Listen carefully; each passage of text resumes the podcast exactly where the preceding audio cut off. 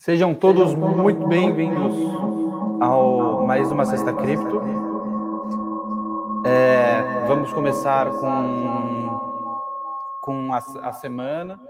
É, e então, é, meu nome é Pedro De Luca e só um segundo, acho que a gente está com um problema técnico.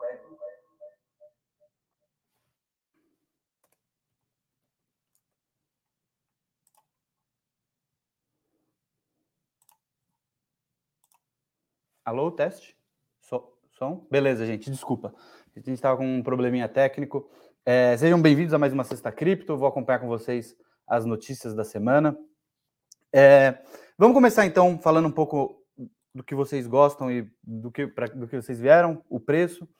Preço do BTC vem agora. É, tá, tá estável, está se mantendo nos valores encontrados ontem, né? Uma, uma variação de cripto no geral baixa né, de ontem para hoje, então ele segue mais ou menos essa faixa. BTC 23, na faixa dos 23 mil dólares. A gente está com a cotação aqui, vocês podem ver aqui atrás de mim, e o Ethereum está buscando os 1.700. Chegou a quebrar os 1.700, agora voltou para 1.600. Esse sim vem tendo uma, uma valorização maior. As outras altas tem algumas se destacando, mas a maioria segue mais ou menos sem grandes variações, certo? Então, passando para comentar um pouco sobre a semana de, de cripto, então, enfim, tivemos algumas notícias, algumas relacionadas ao, ao mercado de luxo. Então, acho que era interessante a gente comentar também, é, até por isso o título da live. Mas vamos começar falando um pouco sobre a FTX, a, uma das principais exchanges de cripto, principalmente nos Estados Unidos, mas é uma das principais hoje já global é, recebeu autorização para operar uma exchange dela, né, um braço da, da FTX, em Dubai, nos Emirados Árabes Unidos.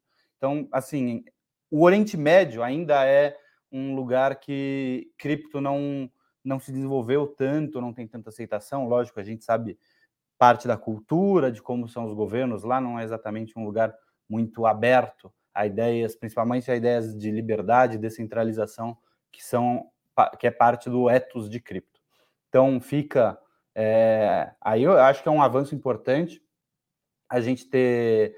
O cripto está se desenvolvendo um pouco mais no, no, no Oriente Médio. É, é, é, interessante. Meses atrás existe, teve um meme de que os sauditas estariam comprando BTC, enfim, e, e o mercado até aqueceu um pouco com essa brincadeira. Lógico que era uma brincadeira, mas a gente sabe se um fundo é, saudita entrasse se, o, se a Arábia Saudita resolvesse comprar 1% do que eles têm em BTC para botar de caixa, seria estratosférico. É, outra, outra informação legal que, que dá para a gente falar de exchanges e o exterior é na Nigéria, que mesmo com a economia não indo bem, né, dos nigerianos, ainda mais nesse momento de recessão global que a gente está tá vivendo, é, apesar de que não, segundo a Casa Branca, não é recessão. É, os nigerianos estão comprando mais BTC, estão comprando mais cripto. É, segundo a local Bitcoins, ela registrou recentemente um aumento de 258% nas compras de BTC na, na comparação semanal. Então, a Nigéria sempre foi vanguarda no, na utilização de BTC. É uma, é uma informação que não, acho que nem todo mundo sabe. A Nigéria sempre foi é, avançada nesse sentido. Então, é, é interessante ver é, esse desenvolvimento e como as pessoas é, sempre teve muito volume lá e como as pessoas já entenderam um pouco como utilizar como moeda, já se utiliza na, na Nigéria bastante como moeda do BTC, apesar do, do governo ter momentos aí dúbios com relação à moeda, eles não conseguem parar e, e a população vem usando. Aí uma informação global barra nacional, o Brasil, aí a gente vê a diferença, né? A, a, a Nigéria de fato está usando o BTC como moeda, enfim, é, utilização real. O Brasil ocupa o segundo lugar no ranking global de usuários de tokens não fugíveis, então as famosas NFTs, os NFTs, né, no caso. É, segundo dados da consultoria alemã Statista, é, foi divulgado pelo jornal o Globo, o 5 milhões de brasileiros possuem ao menos um NFT, que representa 2,33% da população brasileira. Eu não sei quão confiável são esses dados. Eu, é, 2% da população brasileira tem um NFT é, é algo bem significativo. Eu, eu gosto da ideia da tecnologia do NFT, mas ainda sinto que é, não, não, eu ficaria muito surpreso se essas 5 milhões de brasileiros que te, possuem pelo ao menos um é, possuem de forma útil de fato. Né? Existe a questão do mercado de luxo, de arte, mas se se a gente pensar que esses 5 milhões estão comprando peças de arte de via NFT, que é o mais comum, que a gente conhece, né? aquelas imagens JPEGs, é, é um pouco preocupante. Não, funciona como, como um registro de posse dessas artes, mas, de novo, se você não estava comprando arte antes, você não você não estava você não tava no mercado de artes, artes finas, enfim. É, não me parece fazer muito sentido você ter, ficar comprando JPEGs. Eu acho que a tecnologia de NFT para utilizar é como ingressos, fazer parte de clubes, enfim, acho que faz sentido, acho que é muito boa, mas se viveu, principalmente no, no, ano passado e ainda um pouco esse ano, um boom de vendas de JPEGs, em, em imagens para utilizar no perfil de redes sociais, que não faz muito sentido, pelo menos no nosso ponto de vista, beleza? A Thelma passou aqui para desejar um bom dia. Bom dia, Thelma, José também. Bom dia, José. Espero que estejam todos tendo uma ótima sexta-feira. Aproveitando a NFT, então, é, comentar um pouco sobre a Tiffany. A Tiffany é empresa de de joias, enfim, muito, muito chique, uma coisa muito cara. É, ela planeja vender NFTs e darão e, e, também dará acesso a detentores da série CryptoPunks, que é, o principal, é um dos principais, uma das principais coleções de NFT é, no mercado hoje. Enfim, ele era um dos primeiros, por isso que ela tem uma grande, um grande destaque. São algumas, alguns bonequinhos, rostinhos em 8 bits.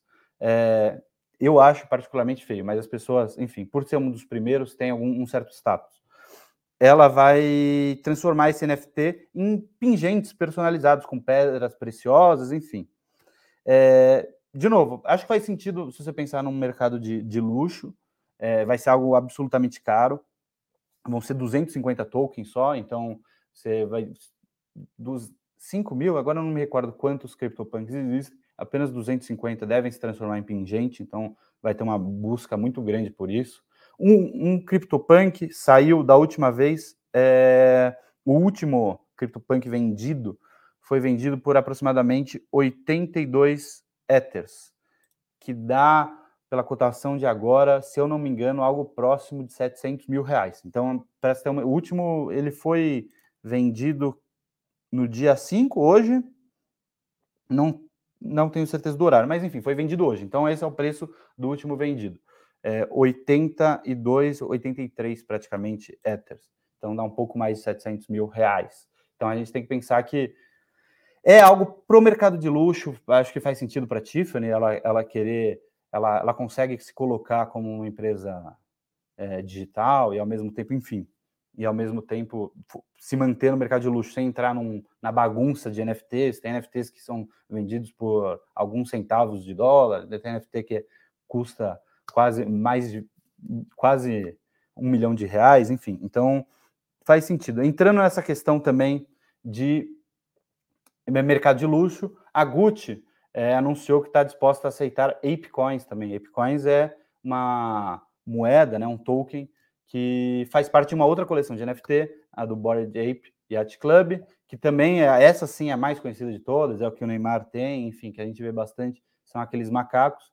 Ela vai passar a aceitar um token relativo a essa coleção. Ela já anunciou que algumas lojas nos Estados Unidos é, estavam aceitando o Bitcoin, isso alguns meses atrás, então a Gucci também entrando mais para essa Web3, para esse no, novo mercado cripto. Certo, pessoal? É, outra Aí, um, mudando um pouco de assunto, vamos falar um pouco sobre BTC. Vou só tomar uma aguinha, porque, enfim, fico falando é, e, e, aí tem que dar uma molhada na garganta. O Michael Saylor, que é um grande defensor de BTC, ele é uma, é uma figura carimbada no mercado, enfim, nos entusiastas do ativo, é, anunciou né, a MicroStrategy, empresa dele, ele foi fundador, se não me engano, ele, tá, ele estava na posição de CEO, ele anunciou que ele saiu do cargo de CEO da MicroStrategy e vai ser agora, se eu não me engano, presidente do conselho. É, presidente executivo do conselho, qualquer coisa assim. Aí, o que, que acontece? Foi uma, foi uma jogada, eu achei inteligente, porque existem muitas pessoas que não, não estavam gostando do, da posição do Michael Saylor como, como CEO. Ele estava comprando muito, ele estava comprando, na visão das pessoas, muito BTC para deixar em caixa da MicroStrategy.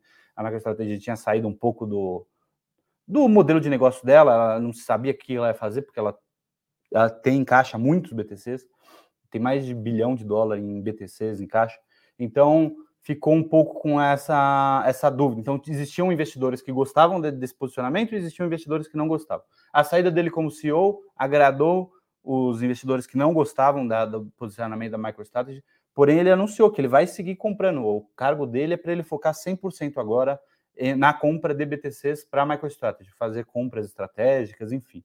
E, e, aí ele não precisa mais se preocupar com, o, de fato, o modelo de negócio da MicroStrategy que vem de softwares para soluções em, em, empresas, enfim. Então, tem essa questão. É, fazem 10 anos também, fizeram, né, na verdade, 10 anos que o britânico James Howells foi um, ele é um dos, uma das figuras mais conhecidas do mercado como um dos maiores arrependidos. Ele jogou um, um HD fora no qual continha as chaves da carteira dele de BTC, ele tinha BTCs isso 2010, por aí. Então ele tinha 8 mil bitcoins nessa carteira, que ele perdeu as chaves, que valem aproximadamente 150 milhões de libras esterlinas na cotação dessa semana, dá 1,1 bi de reais que ele jogou fora. Esse cara, esse cara vem buscando conseguir achar esse HD já faz realmente um bom tempo, ah, não faz 10 anos, né, porque ele jogou fora, faz, fizeram 10 anos, mas ele já, pelo menos uns 8 anos que ele busca, ele já tentou conseguir licença na, na prefeitura da cidade dele para ir no lixão, escavar o lixão atrás do, do aterro, do aterro na realidade, para conseguir achar o, HD dele, mas não teve sorte, sucesso, né, até agora. Uma outra notícia, é, essa já nacional, o Eduardo Paes, prefeito do Rio de Janeiro, reforçou que espera autorizar pagamentos de impostos com cripto ainda em, nesse ano, em 2022. É, ele, o Rio vem se posicionando, né, principalmente né, sobre essa gestão do Eduardo Paes, como uma cidade crypto-friendly, né, que está buscando receber investimento, enfim. Não sei se é uma.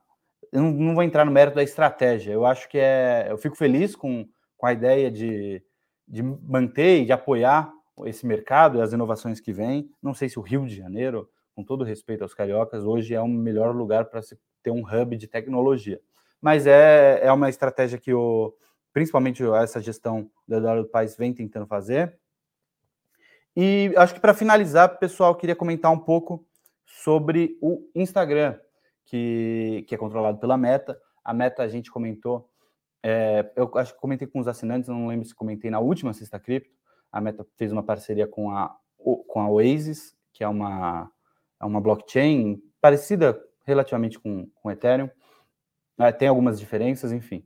E agora ela também está expandindo, aí, focado no Instagram, para ter NFTs dentro do Instagram, tá? Vão, vai ser liberado, se não, ou talvez já tenha sido, preciso checar é, a notícia não, não, não colocava exatamente qual seria a data. Mas para mais de 100 países, segundo o anúncio, é, a plataforma também vai oferecer suporte para NFTs criados no blockchain Flow, tá?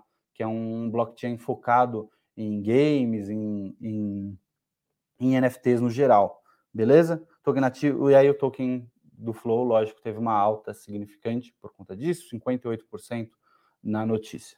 É... Bom dia, Yuri. É, na realidade, então, eu acho que é isso, pessoal. A, a, semana não foi uma semana muito movimentada, teve mais esses anúncios das marcas de luxo e alguns pontos interessantes para a gente fazer a comparação da Nigéria, Brasil. E, enfim, queria agradecer a participação de todo mundo. Valeu, tchau, tchau.